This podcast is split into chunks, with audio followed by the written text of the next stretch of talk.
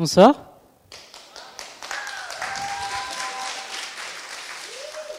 Je vous avoue, c'est un peu la pression parce que je suis pas vraiment habitué à être de ce côté du micro. Euh, donc ce soir, on va parler de Dieu et la science, ou la Bible et la science. Je peux déjà voilà. Je sais pas si vous arrivez à lire. Euh, c'est un sujet qui est un peu tabou dans les églises parce que souvent on dit euh, la Bible et la science, oh, ça a rien à voir. Euh, la Bible, elle dit pas du tout ce que la science elle nous affirme ou le contraire. La preuve, c'est que hum, cette semaine, j'ai parlé à un ami de cette soirée et il m'a fait quoi? Tu parles de la Bible et de la science, mais c'est pas deux choses opposées normalement? Et euh, bah, il se trouve que non. Moi en tout cas, je trouve pas. La science, c'est vraiment un moyen de, une preuve évidente de Dieu pour moi.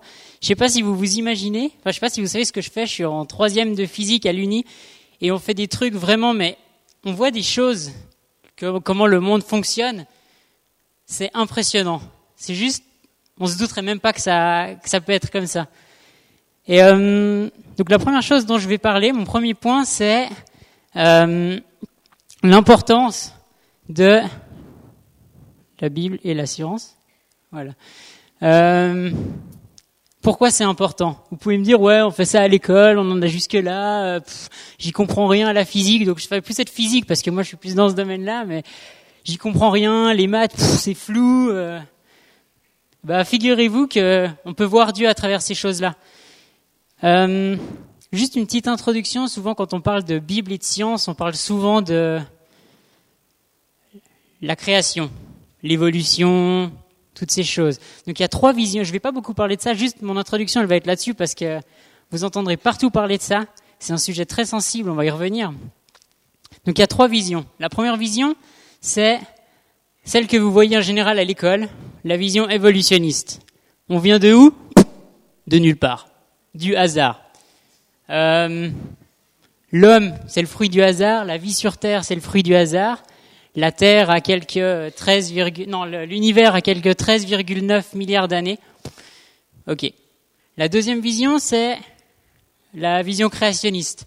C'est ce que nous raconte Genèse 1. Des gens le prennent à la lettre, d'autres pas.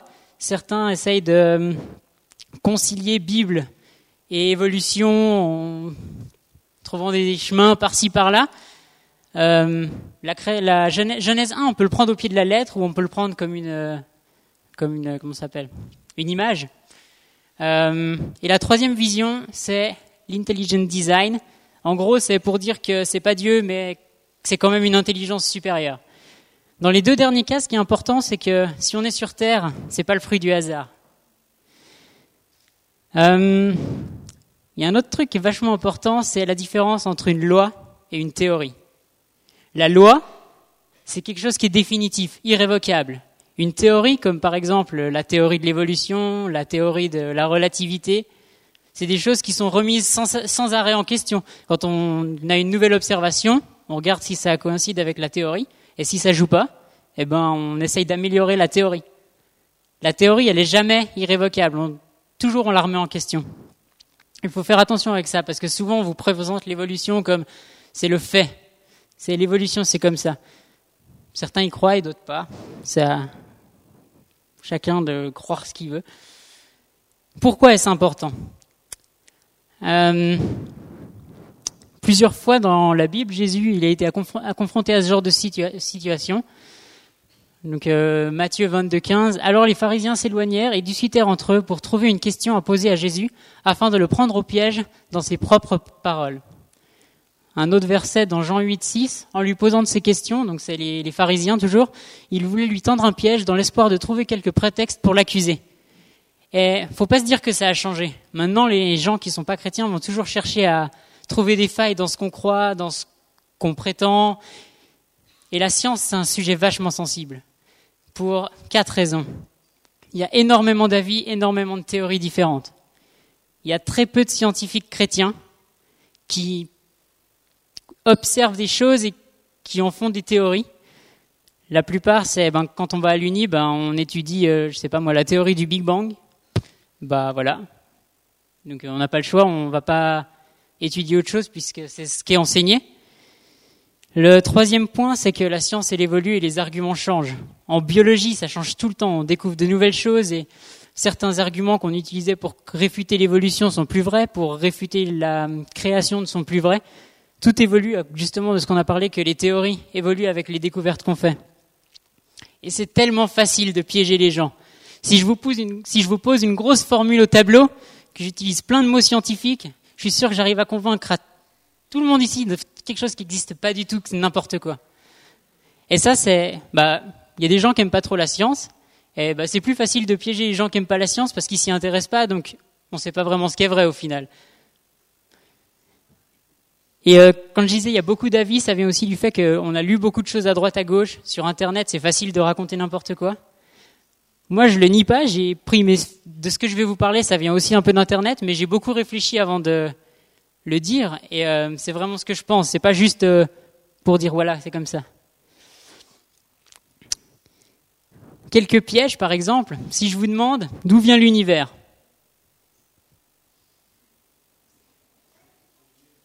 Voilà. Thierry, il a répondu de Dieu. Ok? D'où vient Dieu?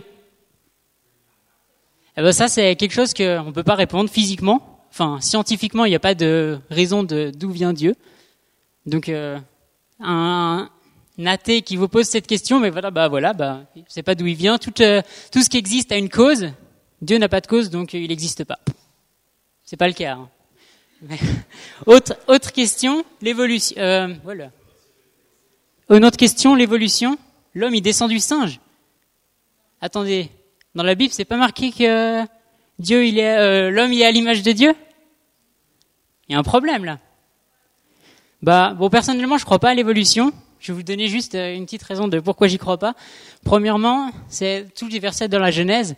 Euh, dans la théorie de l'évolution, la vie, elle a d'abord apparu dans les océans, ensuite sur la terre. La Bible, nous enseigne qu'il y a d'abord eu sur la terre, avec tous les végétaux, et ensuite dans les océans. Le Soleil, dans la théorie de l'évolution, est apparu avant la Terre. Euh, enfin, quand je dis théorie de l'évolution, euh, c'est tout ce qui est euh, évolution, Big Bang, tout ce qu'on apprend à l'école en général. Alors que dans la Bible, on nous dit qu'il y a d'abord eu la Terre et ensuite le Soleil. Les animaux, l'évolution nous dit qu'il y a d'abord eu les animaux terrestres, ensuite les oiseaux, alors que la Bible nous dit le contraire. Il y a des gens qui essayent de concilier les deux. Moi, je pense que c'est pas possible. Euh, si seulement on pouvait ignorer la jeunesse, certains diraient, parce qu'il y aurait beaucoup moins de problèmes. Mais le problème, c'est que je pense que la jeunesse, je suis même sûr que la jeunesse, c'est fondamental. C'est là où Dieu a créé l'univers. Il y a les tables de, euh, non pas les tables, de, péché originel. Donc je pense que c'est vraiment un livre fondamental qu'on ne peut pas mettre de côté. C'est aussi important au niveau de notre vision du monde. Parce que. pardon. Euh, il y a la vision évolutionniste qui va nous dire qu'on est là par hasard. Et la vision de la Bible qui va nous dire qu'on est des créatures de Dieu. Et euh, un verset dans Jean 1,12 Certains pourtant l'ont accueilli, ils ont cru en lui. À tout cela, il a accordé le privilège de devenir enfant de Dieu. Et c'est pas n'importe quoi. Entre enfant de Dieu ou fruit du hasard.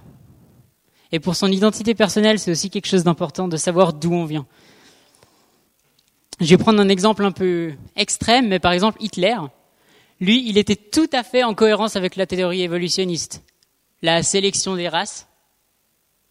Euh, alors que la Bible, nous enseigne l'amour. Et dans notre comportement, on voit l'amour si on, croit en Dieu. Euh, certains vont nous dire ah mais il y a les croisades. Mais je suis désolé, les croisades c'est pas philosophiquement ce qu'enseigne la Bible.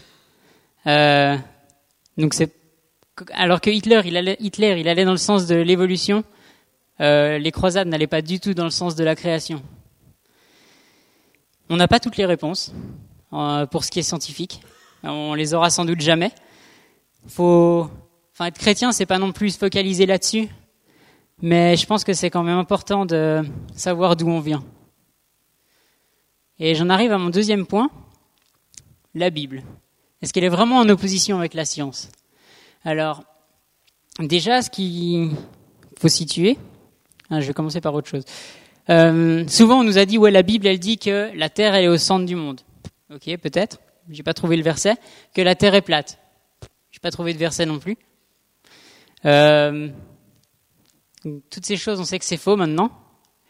Euh, mais il y a d'autres exemples, et je vais en citer sept, si j'ai le temps, de faits scientifiques qu'on a découverts après que la Bible les ait dit.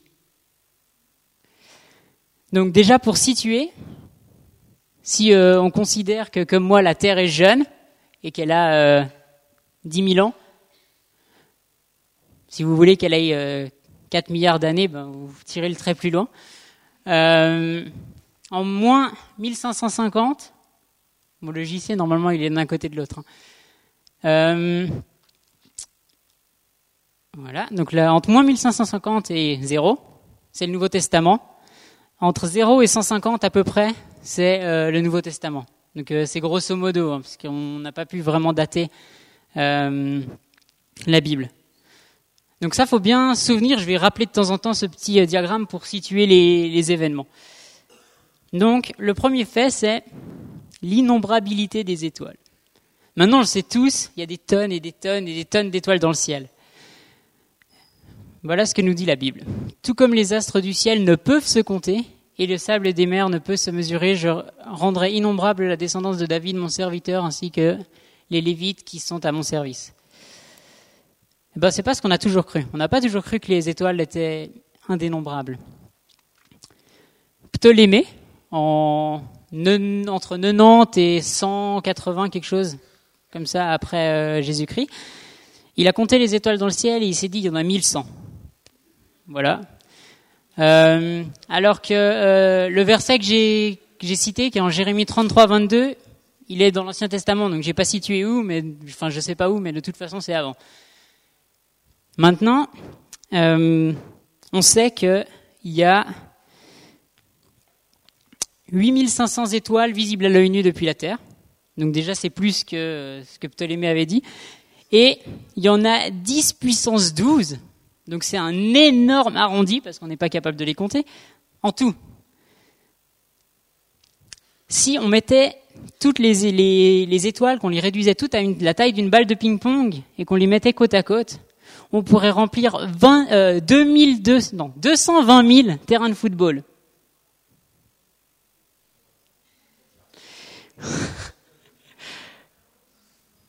Donc juste impressionnant. Deuxième euh, fait, la Terre flotte au-dessus de rien. On sait tous que maintenant la Terre, elle flotte dans le système solaire, dans l'espace. Euh, en 900 avant Jésus-Christ, le monde grec, c'était ça, rien d'autre. Une sphère avec euh, de l'eau autour et la Terre plate. En 600 avant Jésus-Christ, Anaximandre, il avait imaginé la Terre comme ça. C'est seulement en 1942, avec euh, Monsieur Isaac Newton, très grand scientifique, que euh, on a pu expliquer pourquoi la Terre elle flottait dans le vide. Alors juste prendre un tableau.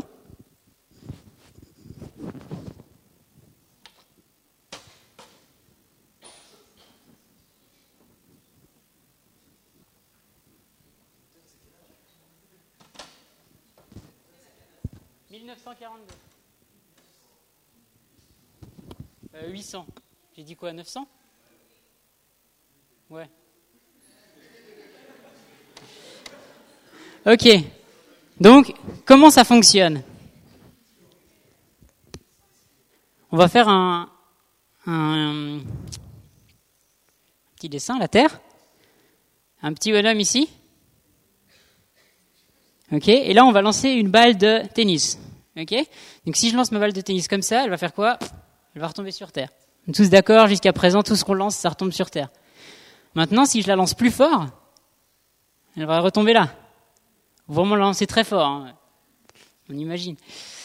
Maintenant, je la lance vraiment très fort, et qu'est-ce qu'elle va faire? Eh ben, à chaque fois qu'elle va tomber, elle va rater la Terre. Hop là C'est ce qu'on appelle mettre un objet en orbite autour de la Terre, et c'est ce qui se passe avec la Terre autour du Soleil. Elle rate à chaque fois le Soleil, et c'est pour ça qu'elle tourne autour en très simplifié. Et ça, c'est qu'avec Newton qu'on a pu l'expliquer. Et qu'est-ce que nous dit la Bible? Alors, Anaximandre, c'est par là, le monde grec encore avant, Job 26, 7, il nous dit Il étend sur le vide de la région de l'Arctique et il suspend la terre au-dessus du néant. Donc la terre, elle n'est pas posée sur un chariot ou je ne sais quoi. La terre, elle flotte dans le vide. Un autre, euh, un autre fait, c'est que le monde visible, donc tout ce qu'on voit, est fait de choses invisibles. Donc de quoi est fait la matière? Voilà. De quoi sont faits les atomes? Neutrons, protons. Voilà. Particules élémentaires. De quoi sont faits les particules élémentaires? Bien. Quark. C'est la plus petite unité qu'on connaisse, il me semble. Et donc déjà, le proton, l'électron et le neutron ont une taille de 10 puissance moins 15 mètres. Genre euh, monstre petit. Invisible à l'œil nu. Ok? D'autre part, temps, et ça c'est des recherches modernes, on a remarqué que dans les galaxies, les bras ils tournaient plus vite que la vitesse avec laquelle ils devraient tourner avec la masse qu'on a mesurée. Ça veut dire qu'il manque de la masse, en gros. Ok, pour vous expliquer, il manque de la masse. Dans les mesures qu'on fait et ce qu'on observe, il manque de la masse. Pareil, l'expansion de l'univers. Il y a une force inconnue, une énergie inconnue qui fait que l'univers il s'expand. Mais on ne sait pas d'où ça vient parce qu'on ne peut pas l'observer. Et de ça, on en a déduit que ça, c'est de quoi est fait notre univers. 73% de ce qu'on appelle l'énergie noire. C'est quelque chose qu'on ne sait pas ce que c'est, on n'y voit pas. 23% de matière noire. On n'a jamais, enfin, on ne sait pas trop ce que c'est non plus, on n'y voit pas. Mais on sait que c'est là. Euh, 3,6% de gaz et 0,4% c'est ce qu'on voit. Et la Bible, elle nous dit quoi? Par la foi, nous apprenons que l'univers a été harmonieusement organisé par la parole de Dieu et qu'ainsi le monde visible tire son origine de l'invisible.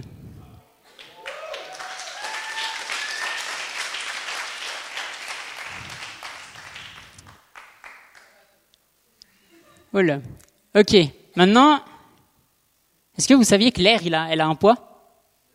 L'air.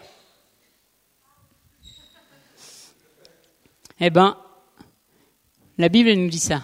Quand il régla le poids du vent et qu'il fixa la mesure des eaux. Et ça, on l'a découvert que tardivement. Job 28.5, il est par là. Poids de l'air, on l'a découvert, euh, j'ai mis quoi, 17e siècle, je crois. 19e siècle. On va faire deux petites expériences pour prouver que l'air, il a bel et bien un poids.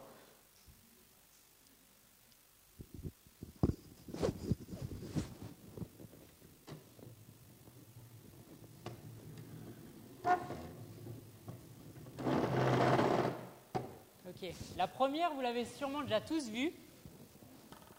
Pour l'instant, c'est bon. Je prends un... Vous m'entendez ou pas? Je prends un verre d'eau, que je mets une feuille de papier au-dessus, j'espère que ça va marcher. Hein. Je le retourne. Ok. Ça, c'est ce qu'on appelle la pression atmosphérique qui appuie en dessous, donc il n'y a rien. Hein. Et elle appuie plus fort que le poids de l'eau. Une deuxième petite expérience, pour ça j'ai besoin d'un volontaire, musclé.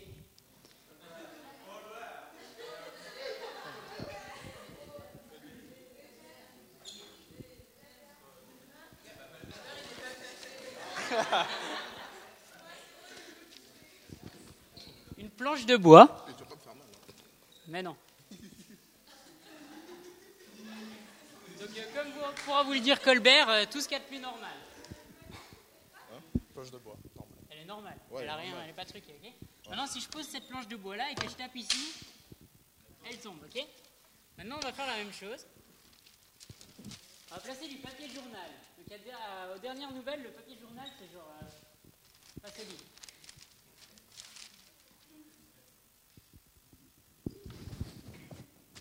Ok, maintenant Colbert, tu vas taper fort sur la planche pour la casser. Sont cassés Ouais, vas-y.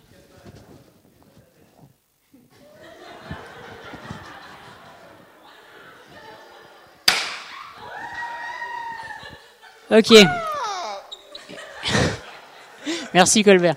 Une simple feuille de papier a permis de casser cette feuille de euh, cette planche de bois. L'air ici, elle exerce une force d'environ 10 tonnes par mètre carré. Ce qui veut dire que sur euh, un mètre, un mètre, ce carré-là, il y a une force de 10 tonnes qui s'applique. Et vous savez pourquoi vous la sentez pas? Parce que la même force s'applique au-dessus et en dessous de votre main. Somme des forces égale à zéro. On peut bouger comme on veut. Et si notre corps n'était pas composé en partie d'air, on serait écrasé. Voilà, juste une petite expérience pour euh, voir que l'air a bel et bien un poids. Ensuite, le cycle de l'eau. Alors, évaporation, condensation, donc euh, l'eau qui s'est évaporée reforme de l'eau euh, qui s'agglutine, ce qui fait des nuages. Ensuite, oula, il pleut. On va le refaire. Il pleut et la pluie s'écoule dans la mer. Donc euh, on a tous vu ça un jour euh, ou l'autre euh, en géographie ou je ne sais quel cours. C'est pour ça d'ailleurs que la mer elle déborde pas, heureusement pour nous. Perlot et Mariotte, au XVIIe siècle, ils ont découvert ce fonctionnement, ce principe du cycle de l'eau. Et dans l'Ecclésiaste 1.7 et en Job 36, on nous en parle. Donc l'Ecclésiaste 1.7, il va nous dire, il nous dit, tous les fleuves vont se jeter dans la mer, mais la mer n'est pas remplie. Les fleuves ne cessent de couler toujours vers le même endroit en suivant leur cours. Oui, en Job 36, 27, oui, c'est lui qui attire les gouttelettes d'eau, il les distille en pluie, il en fait de la brume qui tombera en pluie. Voilà. Euh, un autre fait, de nouveau euh, astronomie, toutes les étoiles sont différentes. Alors, on découvre de plus en plus d'étoiles euh, diverses, multiples euh, propriétés. Donc là, vous en avez plusieurs nébuleuses, euh, proto-étoiles, étoiles, géantes rouges, nébuleuses planétaires. Enfin bref, je sais même pas ce que c'est. On a commencé à voir ça cette année en astrophysique. Des tonnes et des tonnes de sortes d'étoiles, et en plus de ça, chacune d'elles a une taille différente, un éclat brillant, matière différente, etc. Le ciel qu'on voit actuellement, bon, on voit pas grand-chose. Regardez l'écran là, ça irait aussi vu l'état duquel. Ok? Ce qu'on voit quand on regarde la nuit dehors, on voit genre ça, des points blancs. Ok? Donc logiquement, qu'est-ce qu'on en déduit? Oh bah, Toutes les étoiles qu'on voit dans le ciel sont les mêmes. Bon bah, la Bible nous dit ça. Le soleil a son propre éclat, de même que la lune et le rayonnement des étoiles est encore différent. À chaque étoile, et chaque étoile même brille d'un éclat particulier. C'est parce qu'on vient de voir que genre chaque étoile est différente. Il y a plein de petits exemples comme ça dans la Bible, c'est assez cool. Maintenant, on arrive au dernier exemple euh, euh, de ma liste. C'est plus de la biologie. Il y a quelqu'un qui fait de la bio ici? Ok, tant pis. On sait tous que le sang, il est vital, mais est-ce qu'on sait à quoi il sert vraiment? Il oxygène les cellules, il éjecte les déchets des cellules, il contient toutes les hum, cellules euh, de notre système immunitaire, les hormones, il nourrit les cellules, il régule les concentrations pour pas que nos cellules explosent ou euh, manquent d'eau. Il régule la température et il permet la coagulation, coagulation du sang. Je suis sûr qu'il y a encore plein d'autres euh, propriétés du sang. Et à l'époque, on ne faisait pas des saignées pour guérir les malades. Si le sang c'est source de vie, c'est complètement absurde. Et la Bible, elle nous dit quoi? Car le sang, c'est la vie de toute créature. Et moi, je vous l'ai donné afin qu'il serve à accomplir sur l'autel les rites d'expiation pour votre vie. En effet, c'est parce qu'il représente la vie que le sang sert d'expiation. Que nous montrent tous ces exemples? Plein de choses. hein. Moi, je trouve que la Bible, n'est pas tellement en désaccord que ça avec euh, la science. Il y a des bons exemples. La Bible, attention, c'est pas un livre scientifique. Là, j'ai des livres scientifiques, si vous voulez voir, c'est blindé de formules. Tout ce que vous aimez. Mais par contre, elle est scientifiquement exacte. C'est pas parce que je vous ai lu des passages dans la Bible et puis que ils disent certaines choses, je sais pas moi, sur euh, la matière invisible, qu'on peut en déduire une théorie. Mais on voit que ce qu'on trouve actuellement, bah, dans la Bible, c'est pas contredit. La science, bien sûr, c'est comme je l'ai dit, c'est beaucoup plus large. Les deux premières équations, euh, c'est de la physique, ensuite euh, chimie, ensuite les, les, deux équations où vous y comprenez rien là, qui sont reliées par une une accolade, ça décrit l'évolution de la population. Vous y comprenez rien, moi non plus. Et les deux dernières équations, c'est de la chimie. Il y a d'autres exemples. Euh, mais je parle pas l'hébreu, donc euh, je suis pas capable, j'ai pas été capable de comprendre réellement ces versets euh, qui nous disent par exemple que or euh, pour celui qui siège au-dessus du cercle de la terre et beaucoup interprètent ça comme euh, une terre sphérique. Donc il y a plein d'exemples comme ça où il faut aussi se méfier parce que ça se trouve c'est des gens qui ont dit ça alors que ça veut pas du tout dire ça. Mais il faudrait parler hébreu, je pense, pour pouvoir euh, comprendre le mot cercle, ce qu'il veut vraiment dire, parce qu'on sait que l'hébreu, il y a un terme pour 15 euh, 000 définitions. Voilà, donc il y a plusieurs, euh, plusieurs exemples comme ça. Plus généralement, la Bible, elle explique comment. Euh, les sciences, elles expliquent comment. Comment ça se passe, euh, qu'est-ce qui fait que c'est comme ça, etc. On va faire une autre petite expérience. Hein, je vais le mettre de l'autre côté.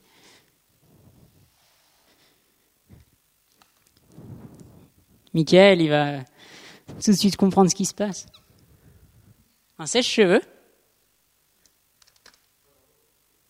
une balle de ping-pong. Tout le monde peut faire ça chez lui.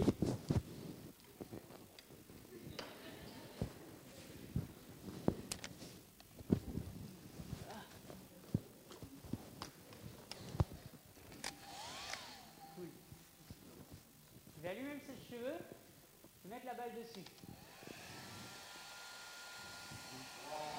Maintenant, il y a un truc encore plus fou. Si j'incline le sèche-cheveux,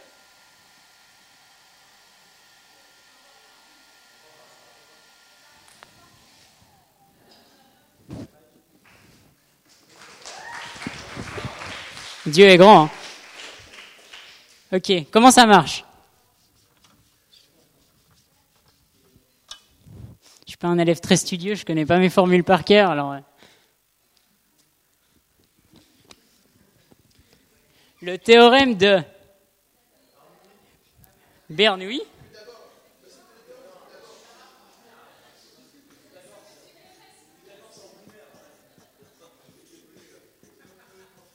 nous dit que le rapport de la pression sur la masse volumique plus le potentiel, donc euh, genre la force de pesanteur en gros, plus une demi de la vitesse au carré, c'est égal à une constante. Donc maintenant, on va faire un truc tout simple. Si j'augmente la vitesse, si ça, ça doit rester constant, alors P doit diminuer.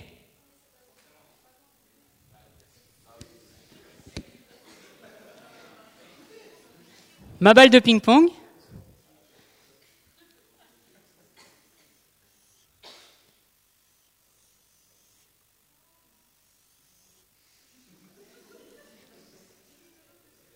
Ok, cette distance-là de ma balle de ping-pong, elle est plus courte que celle du haut. Donc, elles doivent arriver ici en même temps. Ça devient compliqué. Hein. Vu qu'elles doivent arriver en même temps mais qu'elles n'ont pas la même distance, ici l'air, il doit aller plus vite. C'est bien, plus lentement. Donc, il doit aller plus vite en haut. Donc, s'il va plus vite en haut, la pression, elle est plus petite. Et s'il y a moins de pression, la balle est aspirée. Et c'est pour ça que la balle, elle reste vers le haut. Tout simple, non?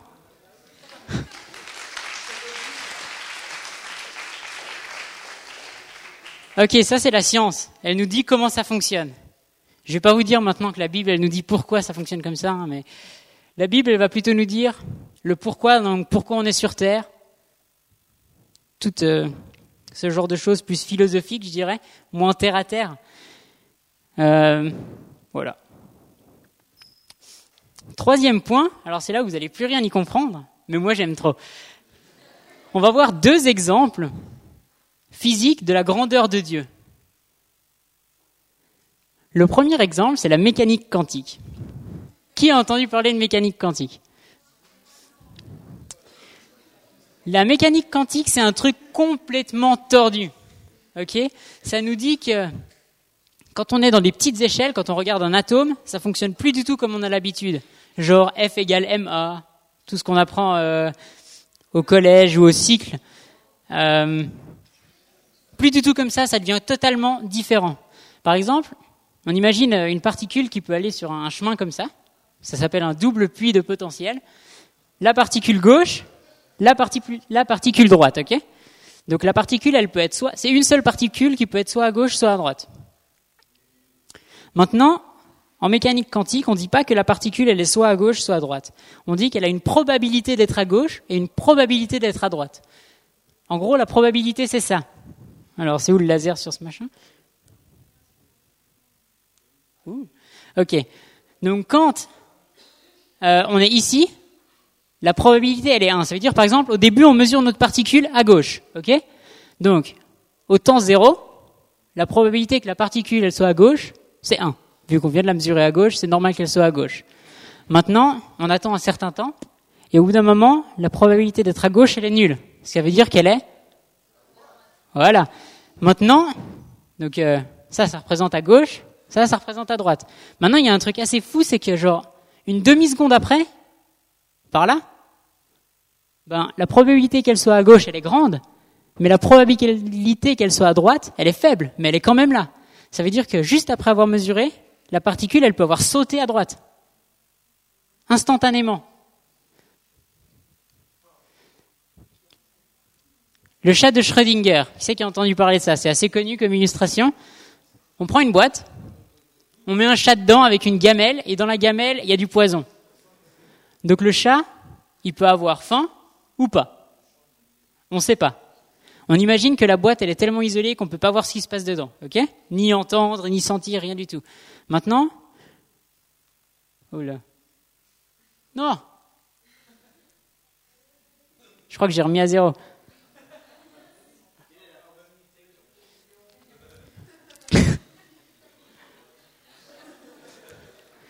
Donc, ce qui va se passer, c'est qu'en mécanique quantique, on va plus dire que le chat, il est soit mort, soit vivant, mais on va dire que le chat, il est mort et vivant. Logique. Donc, ça, c'est ce qu'on appelle la fonction d'onde. Ça décrit l'état de notre chat. Et il est mort et vivant. Et maintenant, on peut calculer la probabilité, par exemple, qu'il soit vivant. Ça se calcule comme ça et ça va nous donner une demi. Logique, parce qu'il est soit mort, soit vivant quand on ouvre. Et en fait, ce qui est intéressant, c'est que notre état, on sait pas, notre système, on ne sait pas du tout comment il est. Ce qui va déterminer comment il est, c'est quand on va le mesurer. En général, quand on fait une mesure, si je prends ma voiture et puis que je roule à 100 km heure et puis que j'ai un compteur de vitesse, voilà, et que je mesure ma vitesse, à ce que je sache, ça change pas la vitesse de ma voiture.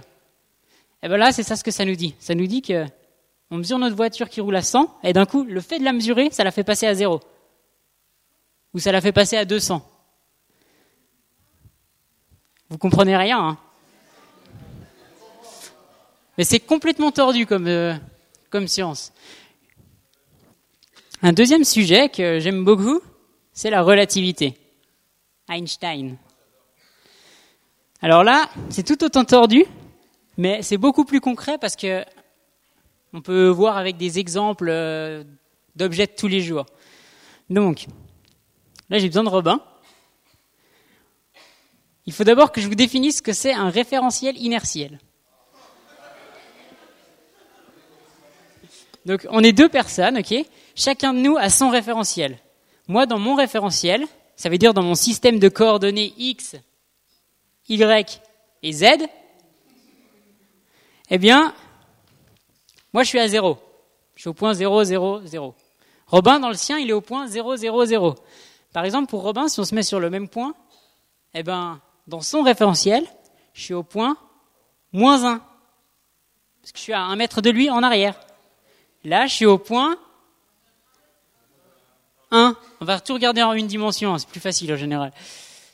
Maintenant, ce qui se passe, c'est que si je commence à avancer, lui, il est fixe et qu'il me regarde, il va me, voir, il va me voir passer avec une certaine vitesse.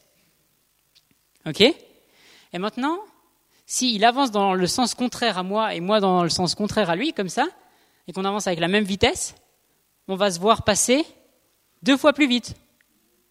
Comme quand vous êtes dans la voiture et puis que vous croisez une voiture sur l'autoroute. Ou alors que vous êtes dans le train, que vous êtes à l'arrêt, que le train d'à côté il avance, et vous avez l'impression que c'est vous qui avancez. Ok. Merci Robin. Maintenant, la relativité, ce qu'elle apporte de nouveau, c'est qu'elle nous dit que toutes les lois dans ces genres de référentiels sont les mêmes, mais qu'il y a une vitesse qui est constante, c'est la vitesse de la lumière. Elle se déplace partout à la même vitesse. Ça veut dire que si Robin, il envoie une lumière sur moi, genre un laser, que moi je lui envoie un laser sur lui et qu'on avance, la vitesse de croisement des deux, ça sera toujours c. Donc euh, la vitesse de la lumière, ça sera jamais plus. Et ça, ça a un peu perturbé les gens à l'époque parce que ça avait des conséquences un peu désastreuses, entre guillemets. C'est-à-dire que quand on passe à côté d'un objet à une vitesse très élevée, cet objet, il se contracte pour nous. Dans son référentiel, si je me mets dans le référentiel de cette sphère, elle aura toujours la même taille.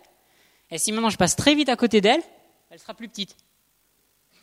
Autre chose qui va vous paraître encore plus tordue, la dilatation du temps. Donc là, j'ai de nouveau besoin de Robin.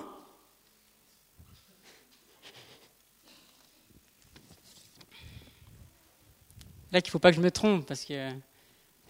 Donc c'est une petite horloge, ok Oula. On a chacun une petite horloge qui tourne à vitesse constante dans les deux. Donc on est, on est ensemble au repos. Donc euh, elle tourne à peu près à la même vitesse, ok? Maintenant, s'il s'éloigne de moi à une vitesse très rapide, son horloge, elle va, pour moi, avancer plus vite ou plus lentement? Je sais plus. Ça, c'est le stress d'être devant vous, là.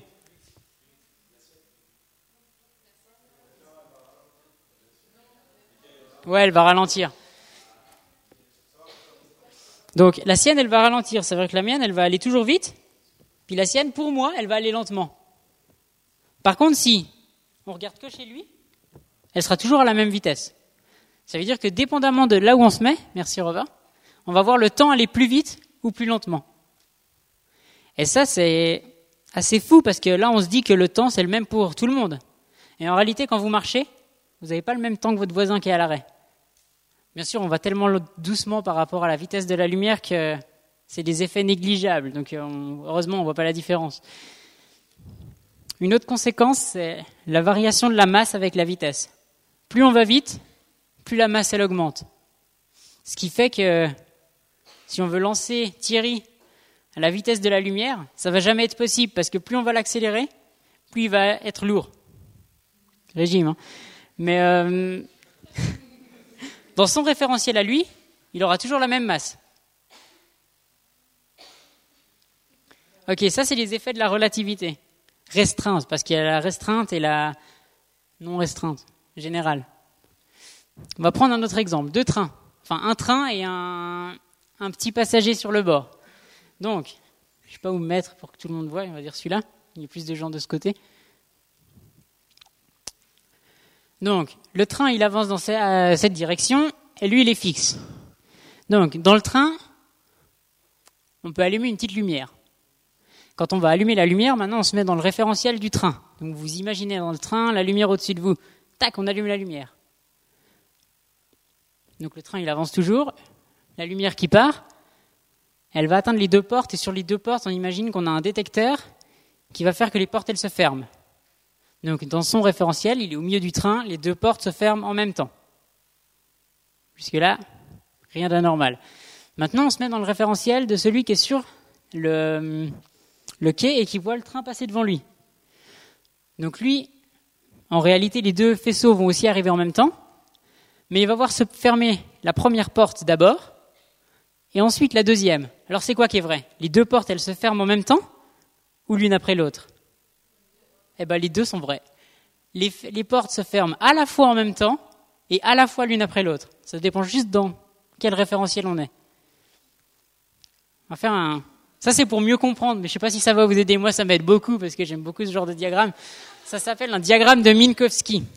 Donc, on a les deux référentiels qui sont là. Donc, le premier, c'est celui au repos, c'est le noir. Le référentiel vert, ça se dessine comme ça. Quand on va vite, ça se rétrécit. Donc, ça, c'est le référentiel du train. Faut pas chercher à comprendre pourquoi, c'est juste prenez ça comme une définition. Si vous voulez que je vous explique, je peux, mais euh, je pense pas que vous allez vous endormir après. Donc maintenant, on va définir la position, ce point-là. Donc ça veut dire qu'on est au temps zéro, à la position zéro, dans les deux référentiels. Par exemple, quand on avait le bonhomme sur le quai, on était pour lui au temps zéro, à la position zéro. Au moment où il est en face de la première porte, on définit ça comme le temps zéro et la distance zéro dans les deux référentiels.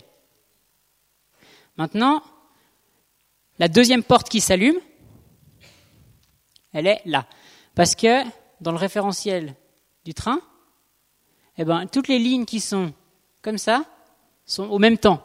Donc là, les deux portes s'allument en même temps.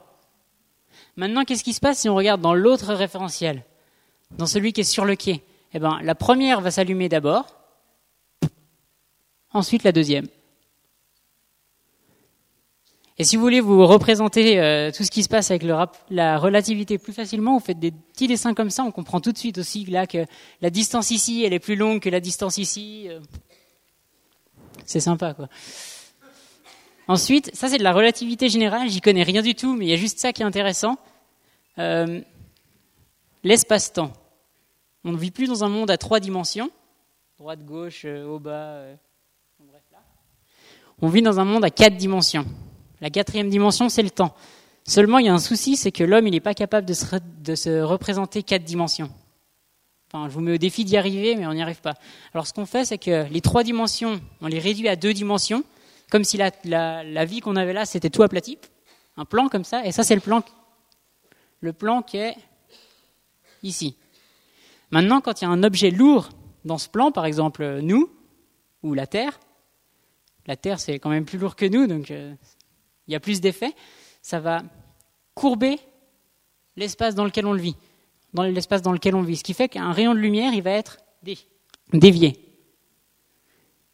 Et maintenant, si on prend une masse extrêmement lourde, comme par exemple ce qu'on appelle un trou noir, même la lumière, elle est plus capable de, ressortir de ce, puits.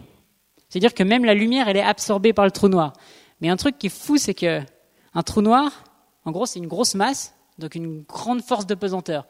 Mais la force de pesanteur, elle agit seulement sur, quelque chose qui a de la masse. Et la lumière, ça n'a pas de masse. Mais ça piège quand même la lumière. Et ce qui se passe, c'est des choses qu'on observe comme ça, où on a un truc vide dans le ciel, parce que toute la lumière qui passe autour, bah, elle n'arrive jamais à nous parce qu'elle est absorbée dedans. Et il y a un truc vachement fort, et ça serait mon huitième exemple, c'est que ces équations qui sont relativement modernes de Einstein, comme E égale mc carré, tout le monde a entendu ça quelque part. Ce qui est vraiment fou, c'est que les équations de la relativité générale, elles, elles impliquent obligatoirement que l'univers, à un moment, il a dû commencer. Il avait un t égale 0. Avant, il n'y avait pas d'univers, et après, il y a eu un, un univers. Et qu'est-ce qu'elle nous dit, la Bible? Au commencement, Dieu créa le ciel et la terre. Et ça, c'est de la science qui est vraiment actuelle. C'est pas un truc d'il y a 20 ans ou je ne sais rien. Même maintenant, on travaille encore là-dessus, on ne comprend pas tout. Et la Bible, elle nous dit que l'univers a un commencement, comme ce que nous dit la science aujourd'hui. Voilà.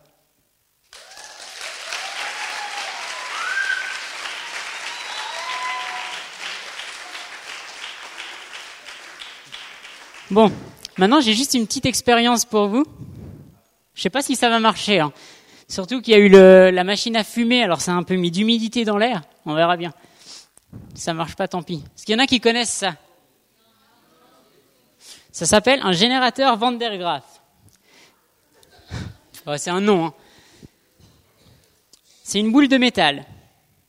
Ici, on a un truc en caoutchouc qu'on peut faire tourner. Dans la boule de métal, il y a un petit peigne, comme ça, là. Notre caoutchouc. Il y a un petit peigne ici qui va arracher des électrons à notre euh, bande de plastique. Donc qu'est-ce que ça va faire Si on rajoute des électrons dans la sphère de métal, ça va la charger. Maintenant, dans une prise de courant, il y a combien de volts Voilà. Bah ça, à peu près dans cette sphère, je peux en mettre 20 fois plus. Donc je peux mettre entre 5000 et 20 000 volts. Donc euh, vu que c'est pas le mien, que c'est l'université de Genève qui me l'a gracieusement prêté, je sais pas du tout combien il y en a, mais entre on va dire entre on va dire 5000. C'est déjà pas mal. Bon. Il est branché Non, il n'est pas branché. Alors on le branche.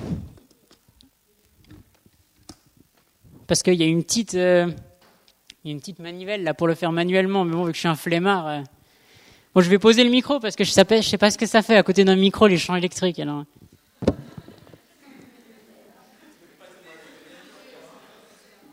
pas si vous allez voir, ok On va l'allumer. Et on va le charger. Donc, il n'y aura rien d'exceptionnel, il ne faut Terre va ou je sais pas quoi. Maintenant, je vais approcher mon doigt. Alors, il faut bien que vous regardiez ce qui va se passer entre mon doigt et la sphère. Je sais pas si vous avez vu. On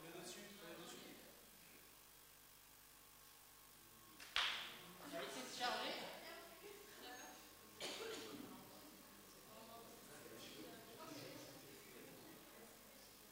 Ça marche un peu moins bien que tout à l'heure On attend un peu. Hein.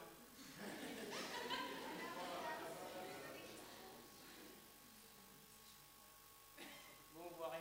Tant pis. Donc normalement, ça fait des petits éclairs.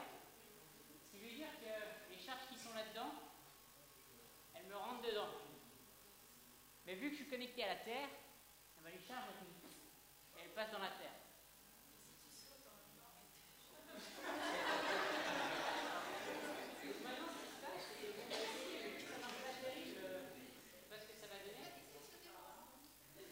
va. J'ai besoin d'une personne qui a, les, cheveux pas trop longs mais pas trop courts et qui a les cheveux, les cheveux super fins. Donc s'il n'y a personne, j'ai dé- j'ai déjà, euh, j'ai déjà une candidate volontaire. Donc je vous garantis pas que ça va marcher. Si ça marche, ça fait un effet assez sympa. Sinon, bah tant pis, vous aurez attendu pour rien.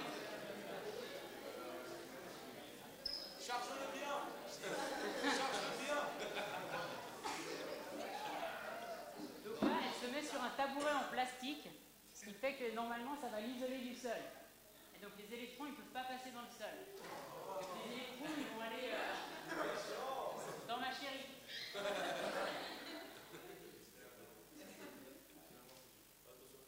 Suspense.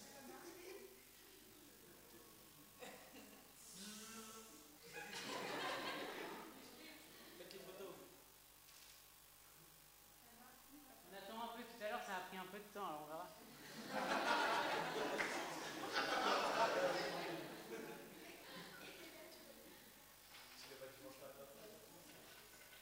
Bon, alors, je sais pas si vous commencez à voir.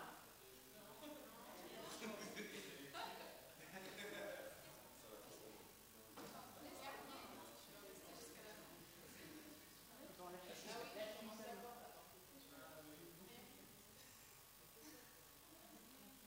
Ok, je sais pas si vous voyez un peu, mais Jordan, les cheveux, ils se lèvent. Je sais pas si je peux. Bon, c'est dommage, ça marche pas assez, mais normalement, on reste comme ça. hein.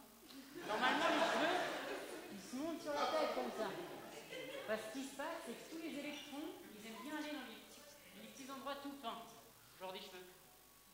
Et puis deux électrons, quand ils sont ensemble, ben, ils s'aiment pas alors, ils se repoussent. Et du coup, le moyen d'être plus loin l'un de l'autre, bah, c'est que tous les cheveux s'éloignent comme ça en sphère au-dessus de la tête. Juste pour voir là-bas. Ah, on a mangé. Bon, Tant pis, hein, désolé.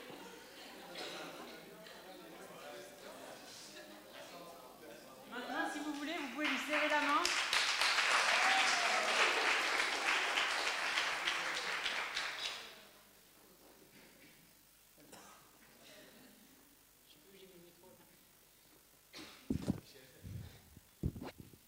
Amen.